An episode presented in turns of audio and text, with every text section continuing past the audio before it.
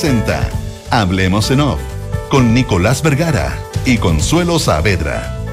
Auspicio de Cervecería AB InBev, Banchile Inversiones, AX, Seguro Laboral, Universidad Andrés Bello, acreditada por seis años en nivel de excelencia. Activa Inmobiliaria, si se vive mejor, se arrienda mejor. GTD y sus soluciones digitales. Mita Rentacar, Leasing Operativo. Clínica Alemana. AFP Habitat. Digitaliza el área de recursos humanos con Talana. Y en Consorcio estamos contigo en tus pequeños y grandes proyectos. Duna. Sonidos de tu mundo. Muy buenos días, ¿cómo están ustedes? Son las 8 de la mañana con 6 minutos y junto a Consuelo Saavedra iniciamos una nueva edición de Volvemos en Una en este viernes 22 de septiembre cuando las cosas empiezan a normalizarse, aunque de manera bastante relativa. ¿Cómo estás, Consuelo? Hola, dichosos los oídos. Dichosos y los, ojos, creo. No, no, todavía, yo por lo menos a ti no te veo. Yo por lo menos ya, a ti Yo sí te veo, dichosos los ojos. ¿Cómo estás? Espero en algún minuto poder verte. Bien, bien, bien, bien, bien. Pues oye, de vuelta. ¿Cómo lo hiciste el puente completo? ¿Te faltó solo un día, Nico? No, pero a ver, a ver. Primero que nada, tú sabes que los artistas eh, venían viajando, con lo cual la cosa se complicaba aún más. Eh, y. Eh, ah. Y, y, por otro lado, no, había que colaborar. Y estando, y estando en la capital, pues Consuelo, estando en la capital. Como restarse. Como restarse, aunque por Dios que anoche llegué tarde, así que me costó mucho levantarme. Pero aquí estamos. No podía perderme la oportunidad de estar contigo. Maravilloso. Em, eh, Oye, eh, no sé, cuéntame tú. Eh, o sea, te, dejo, te, dejo el país más o menos ordenado y mira cómo lo tienes, Consuelo. No se puede ir uno una semana. Me desordenas ¿Por qué? A ver, hazme tu... No, no sé. Es que a mí, yo, yo de, repente, no sé si será por qué, digamos, pero a mí me tiene impresionadísimo el tema de la resistencia mapuche lafkenche. Ah, sí. Porque yo te decía, además fuiste Argentina, lo que te No, claro, sí. por un efecto de comparación. Eh, claro, un efecto de comparación todo normal. No, hubieras visto el debate, hubieras visto el debate de los vicepresidentes hubo debate, eh, ah, te tocó. Eh, TN organizó un debate de los candidatos a la vicepresidencia. Eh, una cosa impresionante, o sea, una cosa... no, no, no, o sea, uno, uno, no se le puede ocurrir, o sea, gritándose, diciéndose las cosas más increíbles, o sea, probablemente eh, hay la, candidata a vicepresidenta de, de, Javier Milei, se llama Victoria Villarruel, que es un personaje bien particular, mm. una mujer mm. muy inteligente, muy dura, eh, muy dura de aspecto inclusive, eh, muy vinculada más históricamente a la familia militar. ¿ah? Entonces, con, con, con, muchos frentes en ese, en ese aspecto, sobre todo que también en Argentina hay una cierta revisita a lo que fue el proceso militar, digamos. El proceso se llama, la dictadura llamada el proceso. Y y en algún minuto una, una, o sea, en cualquier país del mundo, algunas de las cosas que le dijeron a Victoria Ruel habrían sido producto de, detención inmediata y de intervención del Ministerio de la Mujer respectivo, digamos. ¿eh?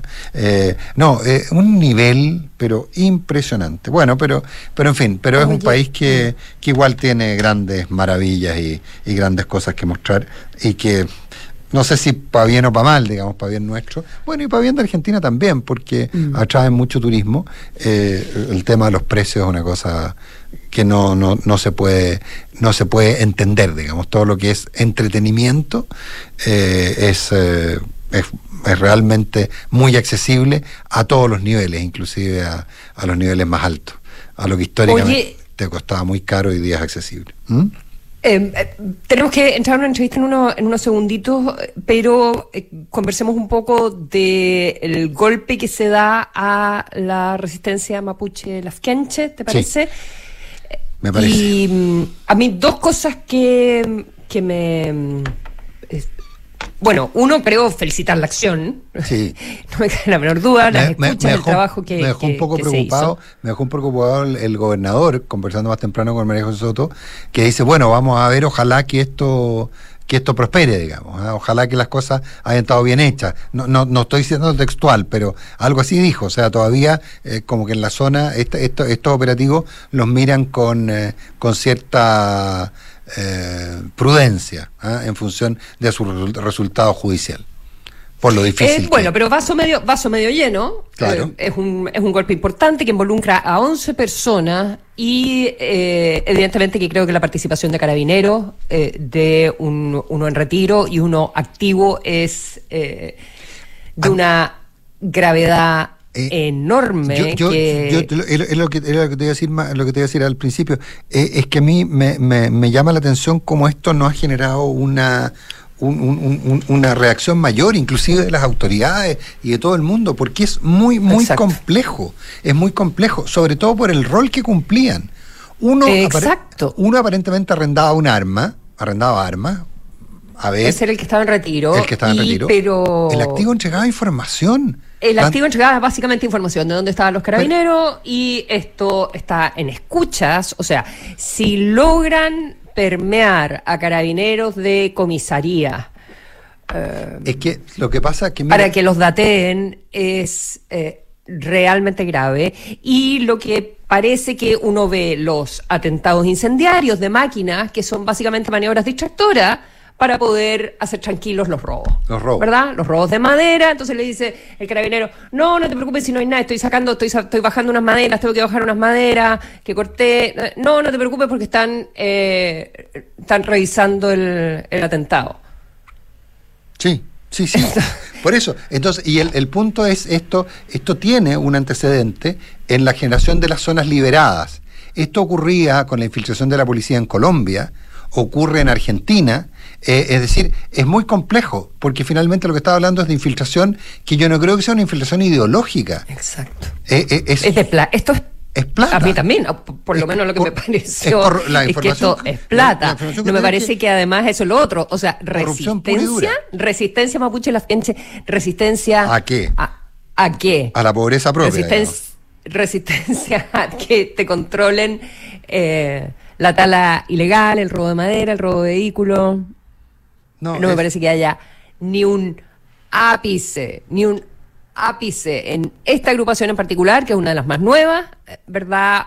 Un aspecto que tenga que ver con la causa mapuche. No, ningún. Y, y, y- y a mí, como te digo, lo que por eso que me llama la atención y yo de- me llama la atención la poca, la poca reacción es que esto es una demostración cabal de que son organizaciones criminales.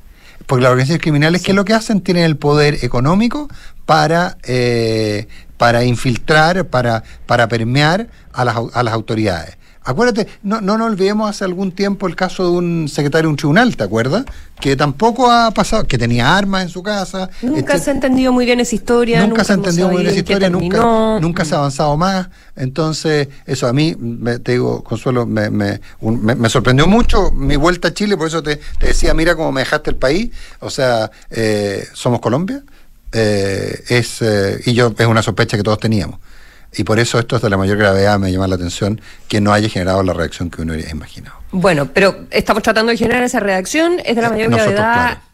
y la, la nosotros.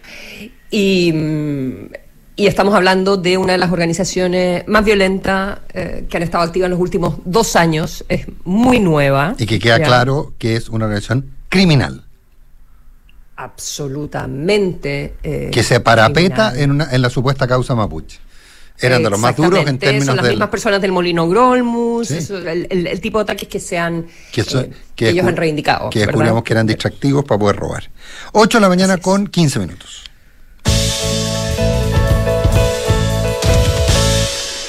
Y tomamos contacto telefónico con el consejero constitucional, representante del Partido Republicano, Luis Silva. Eh, eh, Luis, ¿qué tal? Buenos días, gracias, Luis Alejandro, gracias por estar con nosotros. Muy buenos días, Nicolás Consuelo. Gracias a ustedes por la oportunidad. Consuelo, Hola, abramos los fuegos. Eh, ¿por, dónde, mm, ¿Por dónde comenzar? Eh, ¿por, por qué hemos visto esta semana el, el avance de las votaciones en la Constitución? Quiero saber por qué en tantas materias está yendo el Partido Republicano y en general apoyado por Chile Vamos, está yendo más allá de la Constitución actual. Estableciendo, eh, y estoy hablando básicamente de los derechos, eh, ¿verdad? Y de la provisión pública, privada y la capacidad de elegir. Está yendo más allá de la constitución que tenemos hoy en día. Mira, hay que partir de la base del anteproyecto, esa es la obligación que teníamos los consejeros. El anteproyecto, recordemos, fue redactado por la Comisión de Expertos, 24 designados por el Congreso, Cámara de Diputados, Senado, y ellos fueron más allá de la Constitución vigente. Y ellos nos pusieron el piso sobre el cual debíamos eh, presentar las enmiendas. Y recordemos que nosotros estamos de alguna manera mejorando o trabajando sobre la base que nos dejaron los expertos. Y ellos, ellos fueron más allá. Y después hay una, hay una explicación más técnica, que es que esta constitución, tal y como la entregaron los expertos y probablemente quede, eh, elimina las leyes orgánicas constitucionales, que eh, resistidas y todo, te prestan eh, o le prestan al constituyente un, un mecanismo para desahogar la constitución de texto que se cree importante, pero que eh, podría no estar en la constitución. Esa ley o esa categoría de leyes se elimina en, la actual, en el actual proyecto. ¿Y eso a qué fuerza? A que muchas materias que se consideran importantes, y esto vale para todos los actores aquí, quieran eh, ingresen a la Constitución, al texto de la Constitución. Eso es lo que está pasando. Y la tercera, la tercera razón que explica esta sensación eh, son las circunstancias en las que nace este proceso. Hay que recordar que nosotros venimos saliendo de un proceso, ah, para mí, bastante traumático, que se cerró el 4 de septiembre del año pasado, en donde vimos eh, representantes de la sociedad que querían literalmente eh, reemplazar los fundamentos sobre los cuales se ha desarrollado la sociedad en los últimos 40 años. Y no solo en el orden público económico. Y eso, de alguna manera, motiva a los consejeros a resguardar aquello que hasta, diríamos, 2019 eh, estaba sin, no, no quiero decir sin discutir, porque obviamente siempre ha sido eh, objeto de, y sí puede ser, objeto de discusión, ¿no? Pero, pero fundarlo, digamos, dejarlo, dejarlo bien protegido. Y yo lo dije ayer y generó un, poquito de escándalo. Mira, nosotros no quisimos habilitar al legislador, desde la Constitución, no quisimos habilitar al legislador para que decida si el Estado puede tener el monopolio de la seguridad social, la salud o la educación. Sí, ahora, pero eso se interpreta como que ustedes le están poniendo un amarre, una cortapisa al proceso legislativo común, al, proceso legislativo normal, digamos. Entonces que ustedes están yendo más allá. Ahora, ese entiendo que es el objetivo de las constituciones, pero, pero, pero esa es la crítica que se hace, digamos. Bueno, como bien tú dices, ese es el objetivo de las constituciones. Las constituciones son un instrumento para limitar a los titulares del poder cuando lo tienen eh, e impedir que, utilizando una eh, expresión que se ha manoseado final, eh, últimamente, no impedir que circunstancias, mayorías circunstanciales puedan ir alterando definiciones más o menos fundamentales de la sociedad. Por otra parte, hay que recordar que las constituciones, por lo menos en la historia chilena, y esta no va a ser la excepción, están siempre abiertas al cambio, siempre. Es decir, no existe lo que en otras constituciones del mundo sí existe, que se llaman cláusulas pétreas. Es decir, si tú la tocas, la constitución se cae. Eso en nuestras constituciones, en la historia constitucional no existe, en la constitución que se está haciendo tampoco existe. ¿Qué significa esto? Que el legislador puede modificarla, el legislador puede reformar la constitución. Por ahora está quedando un quórum de tres quintos, parejo para toda la constitución, y por lo tanto si en el Congreso se juntan las mayorías para decidir cambiar algo que quede en el texto aprobado eventualmente el 17 de diciembre, bien, el espacio está. Y por supuesto el legislador puede hacer lo mismo con, todas las leyes. El legislador necesita tres quintos, tres quintos para modificar la constitución. Es el quórum que está quedando, que es el que nos definieron los eh, expertos. Correcto. Bueno, que, que, eso es importante, importante relevar. Que, que Pero eso significa eso significa que vamos a estar de eh, intento en intento en intento de reforma constitucional. bueno, porque son porque son materia porque son materias muy contenciosas aquellas en las que eh, la mayoría republicana junto con Chile Vamos ha, decidido eh, proponer y hasta el minuto aprobar textos en relación a el derecho a elegir, en las libertades, en, en educación, salud y reforma previsional.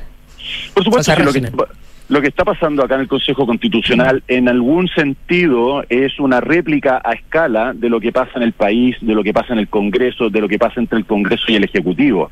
Es un órgano político y está representando las sensibilidades políticas y está representando las discusiones políticas que vienen en Chile eh, habiendo desde hace mucho tiempo, ¿no? Y van a continuar, si también esto es importante recordarlo y creo que le resta dramatismo a la, a la discusión constitucional y al eventual plebiscito. Pero uno no, quisiera que la uno no quisiera que la Constitución fuese un, un, texto que tuviera mayor permanencia y que fuera en las leyes donde hubiese más más juego porque eh, eh, tú dices Luis Silva que es un órgano político, pero en ese sentido es un órgano que eh, respondió en su conformación a una situación de, de péndulo política. Por supuesto, bueno, cualquier republicano, Consuelo, te diría que nunca hicimos el cambio de la Constitución, o sea, es tan, honda nuestra, nuestra convicción acerca de la necesidad de que las, constituciones, constituciones sean instrumentos estables, que sirvan como un marco para modular ¿no? Eh, la discusión política, el proceso de, formación, de toma de decisiones políticas, que no estábamos por el cambio, ahora estamos, estamos en esta coyuntura, estamos haciendo lo mejor que se puede y obviamente que estamos trabajando por una constitución que pueda proyectarse en el tiempo. Ahora, ¿va a estar sujeta a cambios? Sí, la constitución que tenemos hoy día, ¿cuántas modificaciones ha, experimentado? Yo creo que ya van más de 300, algunas de mucha entidad, otras de baja entidad. La constitución que estamos haciendo, si resulta aprobada el 17 de diciembre, va a experimentar el mismo destino. Va a tener modificaciones, algunas de entidad, otras cosméticas, ¿no es cierto?, a lo largo del tiempo, cumpliéndose con las eh, mayorías que requiere el, que requiere el mismo texto constitucional. Por lo tanto, son no se, no se cierra, o podríamos decir, se cierra una etapa, pero en un sentido muy relativo, si es que esta constitución llega a aprobarse, porque la discusión constitucional eh, seguirá abierta en el Congreso, que es que sucede ordinaria, podríamos decir. Mm. Ahora, hay, un punto que, que usted planteaba, Luis Alejandro, como el segundo punto, que era la desaparición de las leyes orgánicas constitucionales. Eso, la verdad, que para el 90% de la gente que nos está escuchando probablemente es chino. Eh, ¿Por qué eso, desde la perspectiva que ustedes plantean, cambia tanto el marco y los obliga a hacer cosas que uno podría pensar que no querían hacer? La respuesta pasa por, entender para qué sirven los quórums, los famosos quórums o las mayorías supramayoritarias. Sí. Eh, eh, o los quórums supramayoritarios. Exactamente, perdona. el, para, para, qué sirven esos mecanismos? Sirven para eh, darle mayor estabilidad a las decisiones. En este caso, las leyes. Las leyes son decisiones que toman. Para dar la mayoría transitoria. Eso lo habíamos planteado. Efectivamente, efectivamente. Entonces, las leyes orgánicas constitucionales eran leyes que tenían un, la exigencia, exigían para ser creadas o modificadas o suprimidas, exigían mayorías bastante altas en el Congreso y por lo tanto era bastante difícil alcanzarlas y, no es que ¿Mm? hubiera, y no es que en la Constitución hubiera una enumeración de esas, una enumeración exacta de esas leyes, sino que la hubiera definición de un título, seguridad social, en fin, ese tipo, eh, eh, eh, ¿de esa era la forma en que quedaba claro? Así es, así es, la, la, Constitución creaba una categoría de leyes que se llamaban de orgánicas constitucionales y se definía que esas leyes tenían un quórum especial, ¿no? Y, la idea era que en esas leyes se regularan materias importantes para la institucionalidad del país, pero eh, que no era necesario que estuvieran en la Constitución. Te voy a poner un solo ejemplo que, que creo que lo ilustra bien. Banco Central. Banco Central, en la Constitución vigente, debe tener dos o tres artículos. ¿Por qué? Porque tiene una ley orgánica constitucional que regula todo su funcionamiento, composición, etcétera. Se eliminan las leyes orgánicas constitucionales, no se elimina la ley del Banco Central, pero su quórum baja, es más fácil reformarla. ¿Cuál es el efecto que se produce? Muchas de las normas capitales de la ley orgánica del Banco Central pasan ahora a la Constitución, que tiene un quórum de tres quintos, que es prácticamente equivalente al de las orgánicas constitucionales.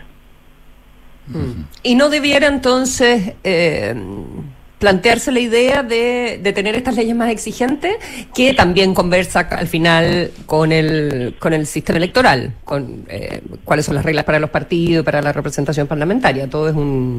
Eh, se encadena, obviamente. Es un tejido, efectivamente. Esto es un tejido, conversa con el sistema electoral, conversa con las competencias del Tribunal Constitucional también, conversa con las potestades que tiene el presidente de la República. Mira, yo, Consuelo, era partidario de estas leyes por la razón que hemos descrito en, lo que va del programa, pero recordemos mm. que ha sido, eh, las leyes orgánicas constitucionales ha sido objeto de una crítica muy, muy uh, acerba y continuada eh, por parte de una izquierda que siempre ha buscado el, cambio constitucional.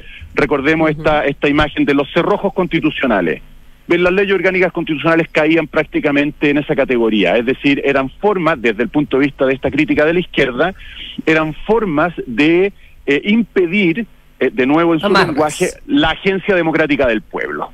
¿no? Ese, ese era el argumento. Por lo tanto, hoy día, lamentablemente, las leyes orgánicas constitucionales tienen muy mala prensa.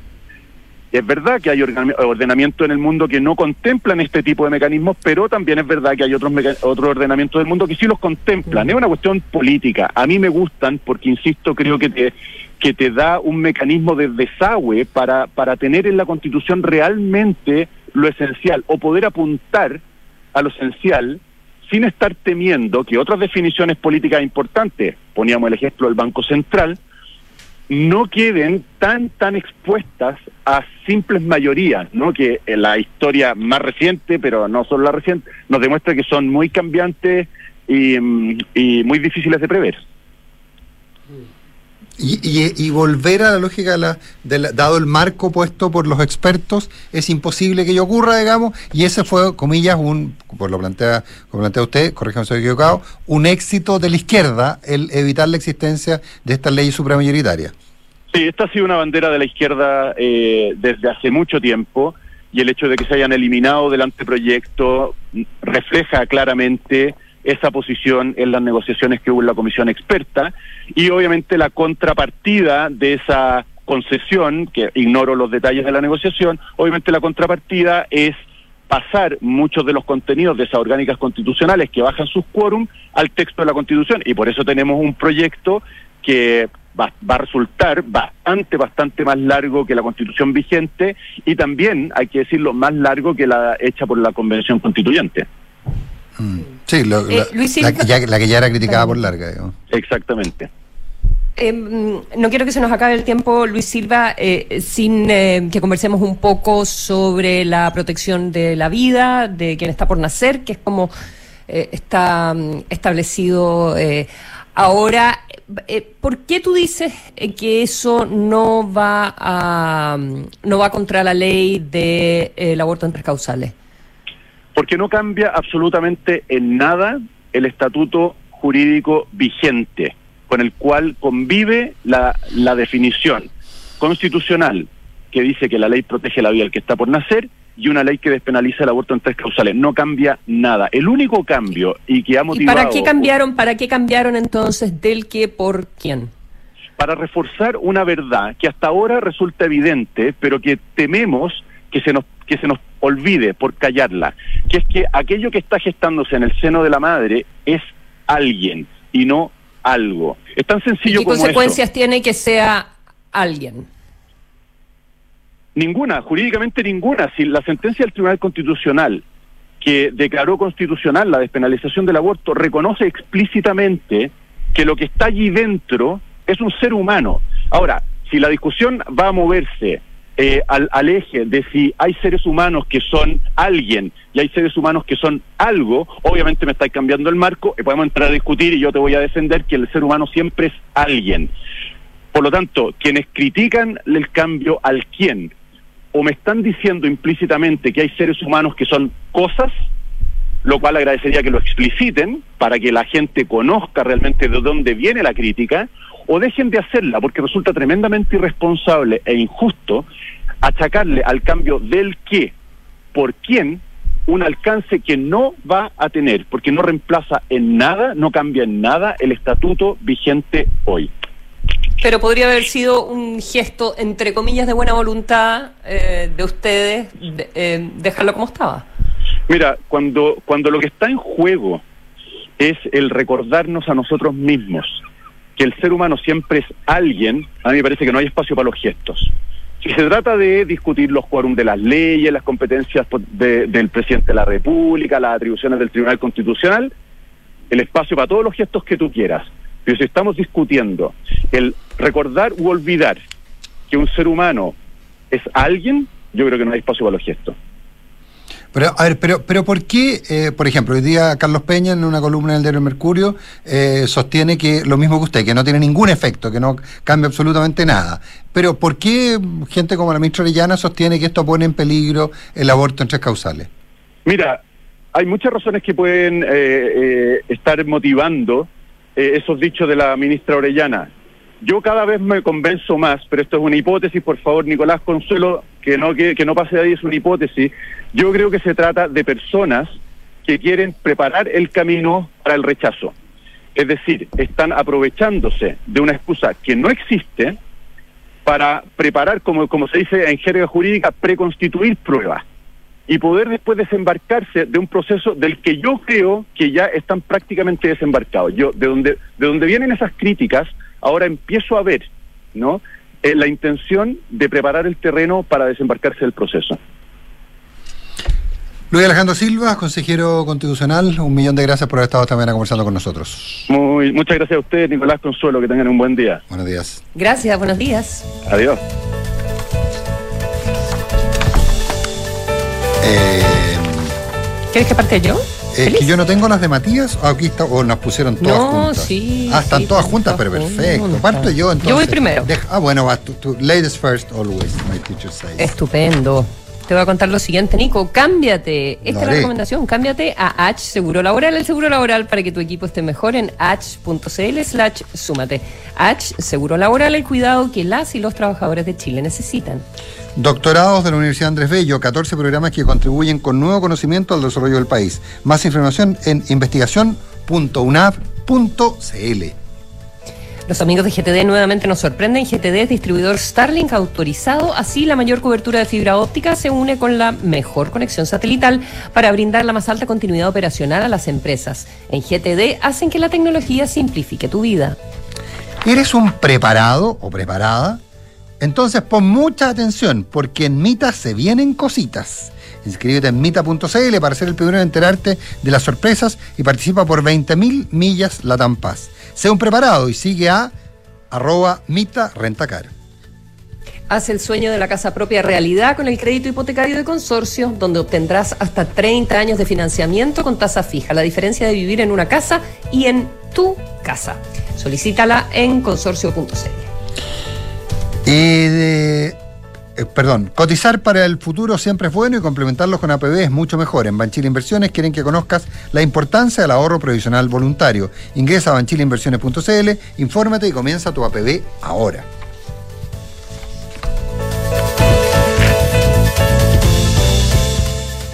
¿Sabías que tu equipo de trabajo puede estar mejor? Cámbiate hoy a H Seguro Laboral. El seguro laboral con trabajadores más protegidos, más sanos y más felices. Porque llevamos 65 años siendo la mutualidad preferida, con la red de cuidados más grande del país, acompañándolos desde la prevención a la recuperación. Cámbiate hoy en h.cl slash súmate. H Seguro Laboral. El cuidado que las y los trabajadores de Chile necesitan. H. Vive el cuidado. Auspiciador oficial de La Roja. Las mutualidades de empleadores son fiscalizadas por la Superintendencia de Seguridad Social. www.suceso.cl ¿Sabes qué es Design to Rent? El nuevo modelo de inversión de activa inmobiliaria para quienes desean invertir a largo plazo y lograr independencia financiera con rentabilidad por sobre el mercado, basado en el concepto de multifamily, con éxito en Europa y Estados Unidos. Combina diseño más espacio, equipamiento especial para el arrendamiento y fácil mantención, y administración especializada que cuida tu plusvalía. Infórmate en www.d2r.cl. Design to Rent de Activa Inmobiliaria. Si se vive mejor, se arrienda mejor. Hay cosas que son tuyas y nadie te las puede quitar. Tu personalidad, tu punto de vista y todo tu esfuerzo también. Porque tus ahorros son tus ahorros. En AFP Habitat tienes la tranquilidad que están y que los hacemos crecer con la mejor rentabilidad. AFP Habitat, número uno en rentabilidad desde el inicio de los multifondos en todos los fondos. Rentabilidad real de la cuota de todos los fondos entre el 27 de septiembre de 2012 y el 4 de agosto de 2023. La rentabilidad es variable por lo que nada garantiza que las rentabilidades pasadas se repitan en el futuro. Infórmese sobre la rentabilidad de su fondo de pensiones, las comisiones y la calidad de servicio de las AFP en el sitio web de la Superintendencia de Pensiones condiciones. En Mita Renta Car y Leasing Operativo somos mucho más que autos para disfrutar. Somos mucho más que flotas para las industrias que mueven el país. Somos servicio de excelencia y seguridad. Somos innovación y cuidado por el medio ambiente. Además, en Mita somos referentes en la movilidad para empresas de norte a sur, como también para las personas que hacen de su vida un constante movimiento. Mita Renta Car y Leasing Operativo. Elige tu destino. Nosotros te llevamos. Visítanos en mita.cl. En Cervecería AB InBev soñamos en grande para crear un futuro con más motivos para brindar. En Chile estamos hace más de 30 años con marcas legendarias como Corona, Budweiser, Stella Artois y Becker. Elaboramos nuestros productos con energía 100% renovable. Llevamos agua potable a más de 12 comunidades con escasez hídrica en el país y lideramos iniciativas de educación e inclusión laboral para mujeres y jóvenes. En Cervecería AB InBev, vamos por más. Conoce más en aveinbev.cl. Amor, quiero pintar la pieza de la Domi completa de color rosa antes de que nazca. Obvio que sí, yo te ayudo. ¿Y será mucho llenar la pared del living con repisas para poner todos nuestros libros? Amor, mira, esta es nuestra casa y podemos hacer lo que queramos. La diferencia entre vivir en una casa y en tu casa está en el crédito hipotecario consorcio. Hasta en 30 años con tasa fija en consorcio.cl. La aprobación y otorgamiento sujeta a la evaluación y confirmación de los antecedentes al momento de solicitarlo, de acuerdo a la política comercial vigente. Revisa bases legales en www.consorcio.cl. Infórmese sobre la garantía estatal de los depósitos en su banco o en www.cmfchile.cl. Somos GTD y sabemos que cada empresa, sin importar su tamaño, tiene múltiples necesidades. Por eso, diseñamos soluciones que se adapten a sus desafíos y, por sobre todo, que nos permitan poner nuestra tecnología al servicio de cada una de sus metas. En GTD, creemos en las empresas y las acompañamos día a día, porque en el camino hacia el éxito vamos juntos. GTD. Hacemos que la tecnología simplifique tu vida. Formar capital humano avanzado, que sea capaz de buscar soluciones a los problemas más complejos de nuestra sociedad, ha sido el objetivo que Universidad Andrés Bello ha fomentado desde la creación de su primer programa de doctorado. Integrados por sólidos claustros académicos, hoy UNAP posee 14 programas en las más diversas áreas del saber y cuenta con más de 400 graduados que realizan investigación de alto nivel. UNAP, acreditada en nivel de excelencia en todas las áreas. Atreverse no es fácil, más cuando debes invertir. Pero cuando inviertes en Banchile Inversiones, no estás solo, estamos contigo. Porque creemos que invertir es para todos, no solo para expertos, para todos. Solo hay que atreverse. Invierte en tus metas, invierte en tus sueños. Estás en Banchile Inversiones. Atrévete a invertir. Descarga la app Mi Inversión. Banchile Inversiones. La marca Banchile Inversiones comprende los servicios prestados por Banchile Corredores de Bolsa CA y por Banchile Administradora General de Fondos CCA. Una app para gestionar vacaciones, enviar a firmar documentos desde donde sea que estés. Sí, eso y mucho más es posible con Talana. La plataforma de recursos humanos más descargada y mejor valorada. Estés donde estés, revisa y gestiona la información de tu equipo. Talana tiene todo lo necesario para que tu día a día laboral sea más simple y eficiente. Conoce más en talana.com.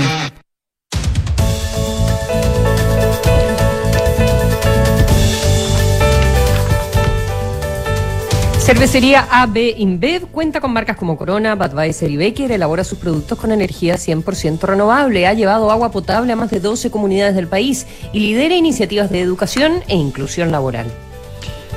Design to Rent de activo inmobiliario, el concepto multifamily exitoso en Europa y los Estados Unidos ya está en Chile, ideal para inversionistas y arrendatarios exigentes con administración especializada que cuida tu plusvalía. Infórmate en www.d2r.cl,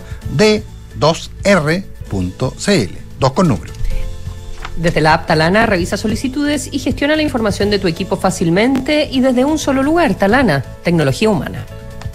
Porque tus ahorros son tus ahorros, en AFP Habitat tienes la tranquilidad de que están y que los hacen crecer con la mejor rentabilidad. AFP Habitat más de 40 años juntos haciendo crecer tus ahorros. ¿Estás esperando guagua? Clínica Alemana te acompaña en esta etapa para, para, entregarte toda la tranquilidad y seguridad que necesitas. Conoce el beneficio de copago fijo en tu parto o cesárea y revisa las condiciones en clínicaalemana.cl. Si es tu salud, es la alemana. Son las 8 de la mañana con 39 minutos, hablamos en off en Radio Duna. ¿Haces tú los honores, Consuelo? Sí, claro, encantada. Nos acompaña al teléfono a Echeverry, la ministra de Ciencia. Ministra, ¿cómo está? Buenos días.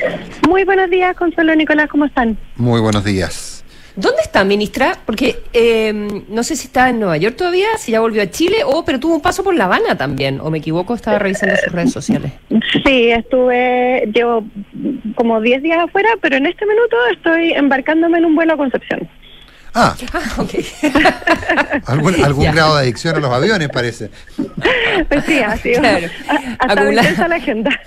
Absolutamente, eh, acumulando millas, sin, eh, eh, sin duda. Ministra, uno de los, uno de los em- bueno, de, de los enfoques de este, mm, de este viaje al, al extranjero, en el, en el que acompañó el presidente, en fin, es todo lo que tiene que ver con inteligencia artificial, ¿verdad? Y nuestro, nuestro país, además, em, eh, va a ser, va a ser una, una conferencia eh, internacional al, al respecto.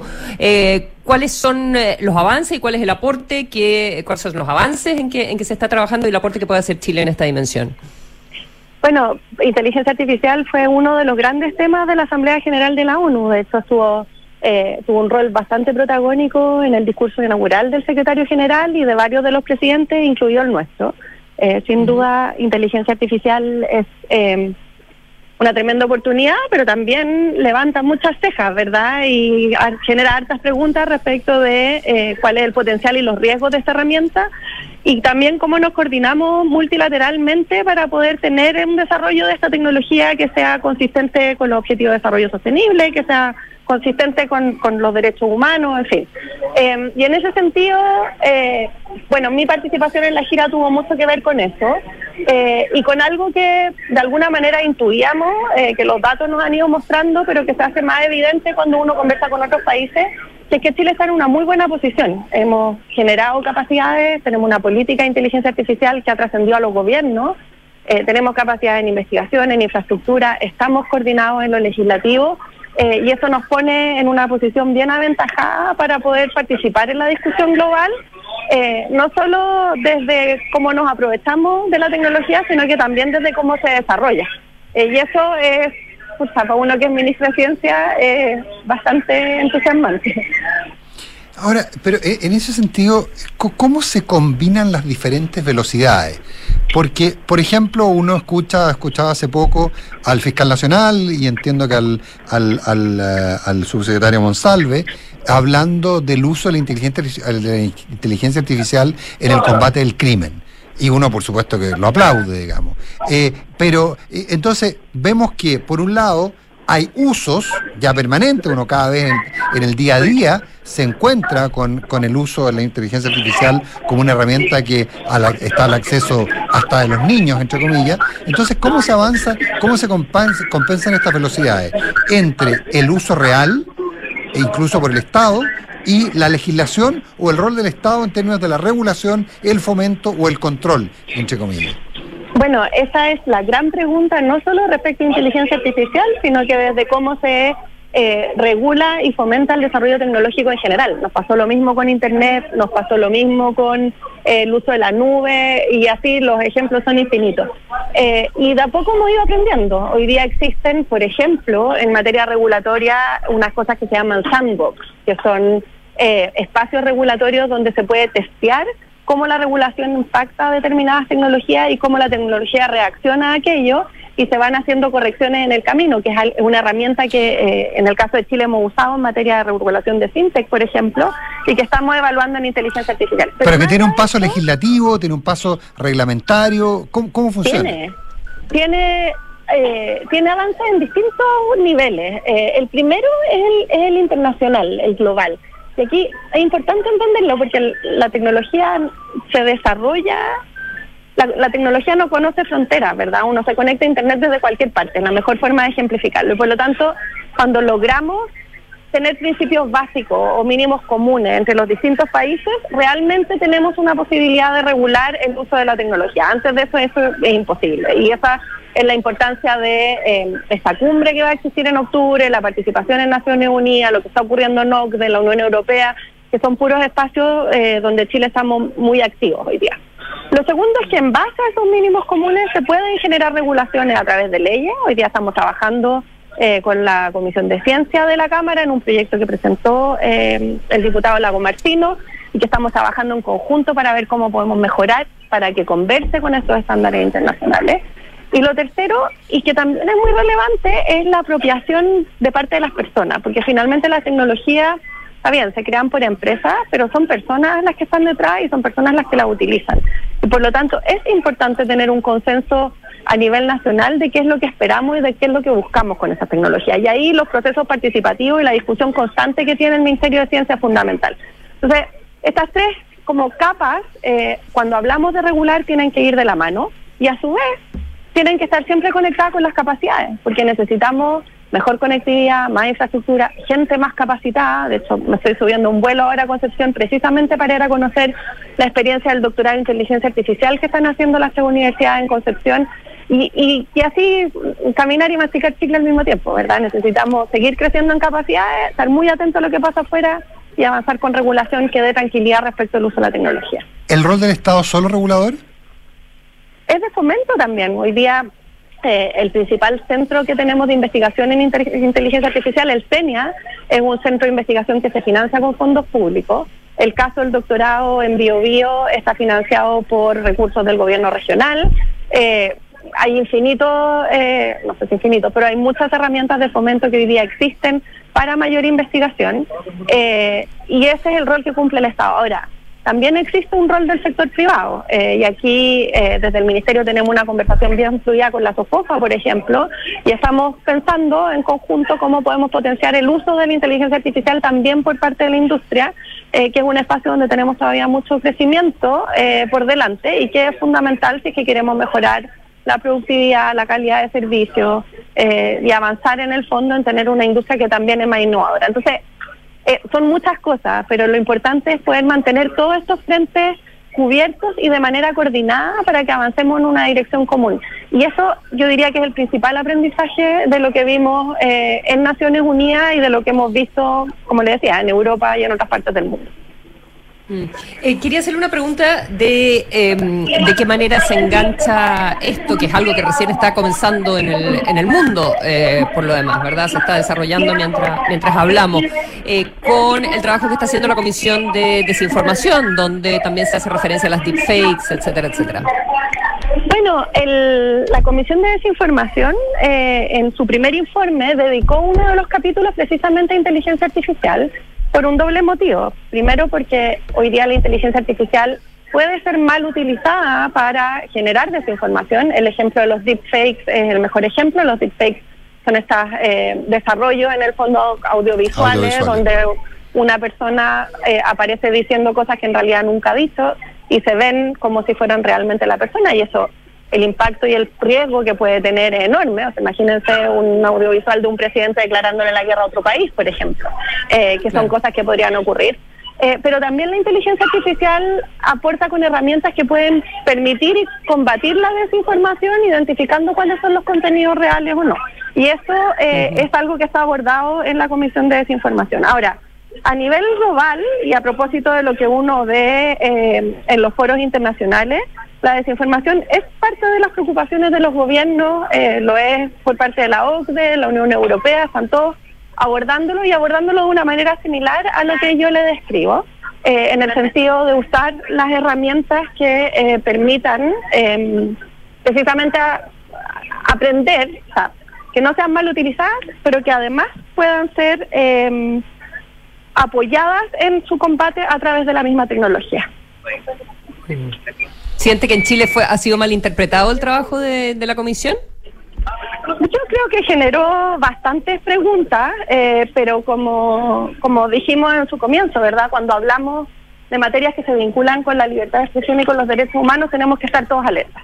Es cierto que eh, esa confusión también golpeó al comienzo de la comisión y hubo mucha eh, información en torno a cosas que esta comisión iba a hacer y que finalmente no hizo.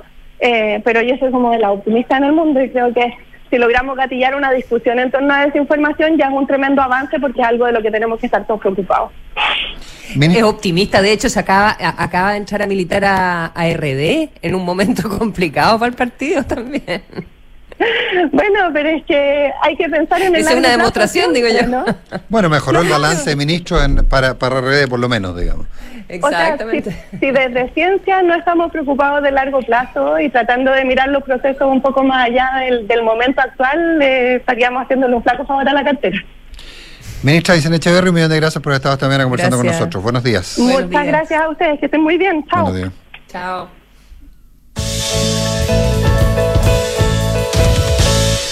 Son las 8 de la mañana con 50 minutos, vale decir en 10 minutos más serán las 9 de la mañana.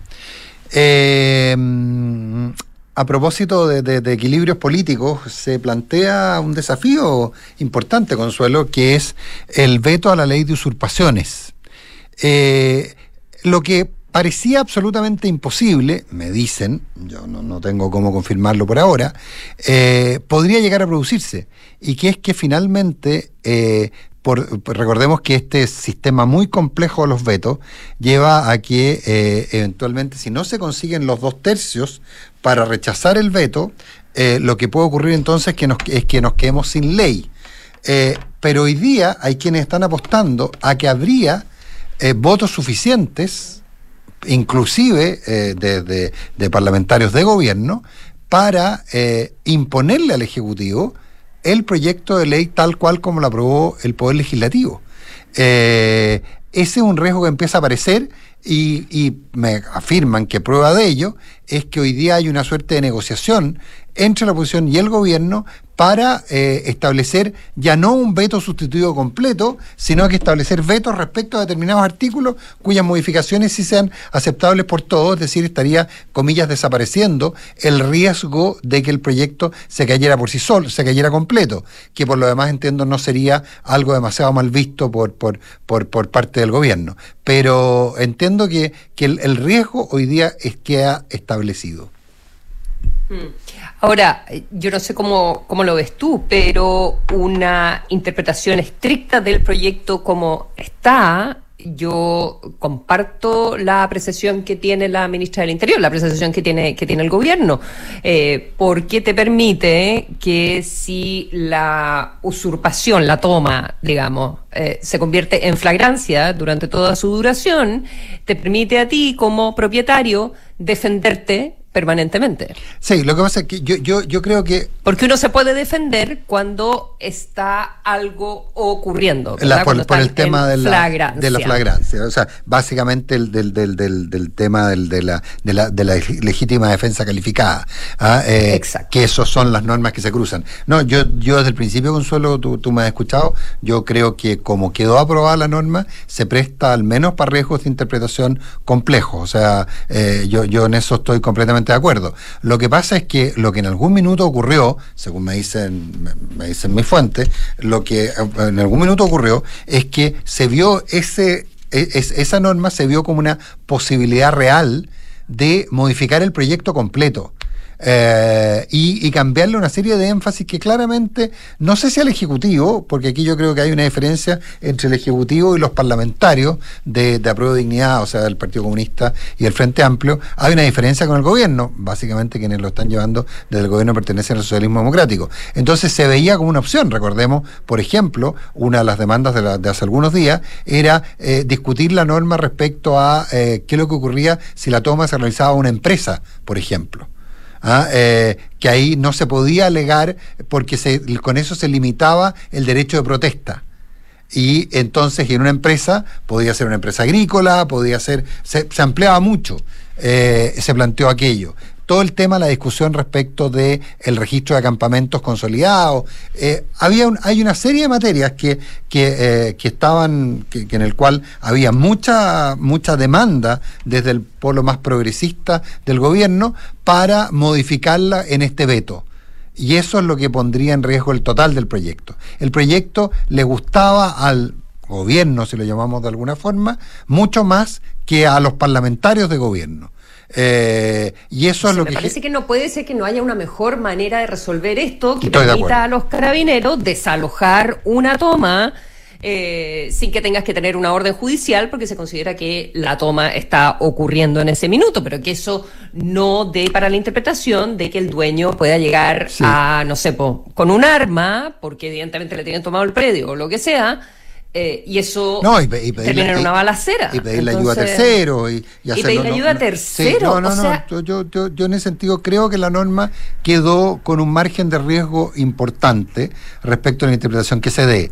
Eh, Mm. pero, pero de hecho en las propias regiones más complejas, esa norma es, eh, o sea, yo he conversado con parlamentarios de la Araucanía, por ejemplo, que sostienen que sin esa norma prácticamente no existe, no- la ley se convierte en letra muerta porque, eh, porque en el fondo, me lo planteaban así, era que había un efecto disuasor, di- disuasivo que iba a impedir que pasaran muchas de las cosas que hoy día pasan.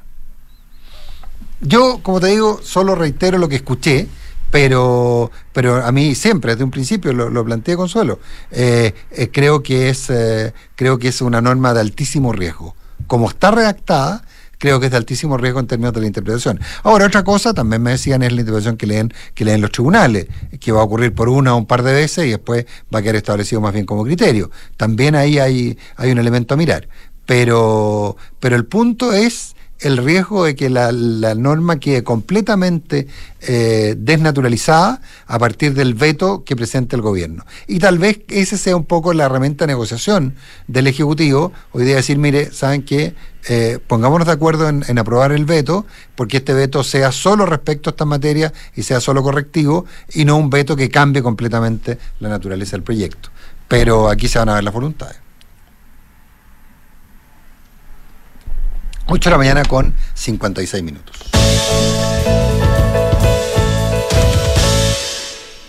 Oye, Consuelo, muy, muy brevemente, eh, qué curioso el tema de, de- de- de- las reacciones de, sobre todo de la, de la diputada Carmen Hertz a la reunión del presidente Boric con el presidente Zelensky. ¿eh? Eh, eh, es, eh, porque recordemos también, ojo, también ha habido críticas del, del otro lado, críticas de la oposición, por la mención en el discurso en la Asamblea General de Naciones Unidas respecto de eh, los, eh, las sanciones a Cuba y Venezuela, eh, que en el Mm. fondo se plantea que las habría planteado como para empatar, digamos, lo otro. Pero, Ah, sí. pero parece que pero parece que a la diputada Hertz no le gusta el eh, no le gusta el, el- el- el- ni siquiera es, ese empate y, y plantea la neces y, casi se pone en, en la lógica de, de- que eh, de que Rusia está actuando eh, de una manera legítima a partir de algunas acciones previas de Ucrania que algunas de ellas son discutibles. ¿ah? Eh, hay varias situaciones que son bastante discutibles. Zelensky no era un líder que a Occidente le encantara hasta antes del- de la invasión. O sea, el- el- el lavado de cara que le provocó la invasión rusa a Zelensky hizo que se olvidaran una serie de discusiones sobre temas bien de fondo. Pero, pero, pero me, me- me llama, me llama la atención Bueno, acá nadie está hablando, acá- evidentemente que aquí no estamos hablando de personas para canonizar, eh, pero ante eh, el estado de las cosas, la pregunta es, eh, bueno, ¿a quién apoyamos? Y creo que la creo que la diputada eh, la- no, no, tengo acá no sabía que íbamos a hablar de esto así que no tengo no. exactamente las declaraciones de ella que que lamentablemente acuérdate que no. búscala sería genial eh, si las pudieras encontrar Em, creo que me- so- eh, no sé, se hace eco del tipo de, de argumento y de propaganda que uno ve en los medios de comunicación rusos. Ya, Eh, como, que, exactamente. como que estuviera viendo mucho RT, pero a ver, acá está duras críticas de diputados comunistas a Zelensky. Esto pasó anteayer en realidad ya, pero... No, no, pero em, ayer hubo unas más precisas de, de, de- de la propia diputada Hertz. Ayer hubo, espérate, sigue tú. No, lo que pasa es que ella, ella puso, un puso una reacción en Twitter primero, ya entonces probablemente después tiene que haber hecho Claro, declaraciones. eh, Dice, ahora, ahora que Zelensky está tan cerca, se le podría preguntar por qué Ucrania no cumplió el protocolo de Minsk, por qué nacionalistas ucranianos quemaron vivos el 2014 en Odessa, en casa de los sindicatos, a decenas de manifestantes prorrusos con absoluta impunidad. ¿Por qué pidieron ser miembros de la OTAN, equivalente a que en la frontera de Francia hubiera tropas de un pacto militar ruso? ¿Por qué glorifican a Stefan Bandera, conocido colaborador de los nazis, y sus matanzas en, Ucra- en Ucrania? Agregó la diputada comunista. Si uno ha visto RTV, es exactamente el argumento, o sea, todas esas, todos esos puntos son... RT. R- RT, perdón. R- RT, RT. Eh, RT eh, son, son exactamente los argumentos que usa la eh, que usa habitualmente la eh, la- el, gobierno ruso para justificar la acción de Zelensky. Perdón, la acción en Ucrania. Consuelo, ¿te parece que nos veamos el lunes? Eh, veámonos el lunes. ¿Te cuento algo? Cuéntame. Voy a hacer eso que no le gusta a los amigos de Matías. Voy a ver a los cóndores mañana. ¿Vas a ver a los cóndores? Sí, estoy demasiado contenta. Contra Argentina nada menos. No, contra Inglaterra. Contra Inglaterra. Imagínate. Contra Inglaterra, contra Inglaterra, contra Inglaterra. Sí, perdón. Sí, voy con toda la fe. ¿Vas con toda la fe? ¿Vas por la rosa o por la tricolor? Voy por los cóndores, pero no, No. voy por la rosa, por las English Roses. no. English Roses. Rose of England. por la roja. Consuelo Saavedra, que te vaya muy bien en tu programa. Nos vemos el lunes. Chao, chao. Y nos cuentas. Bye.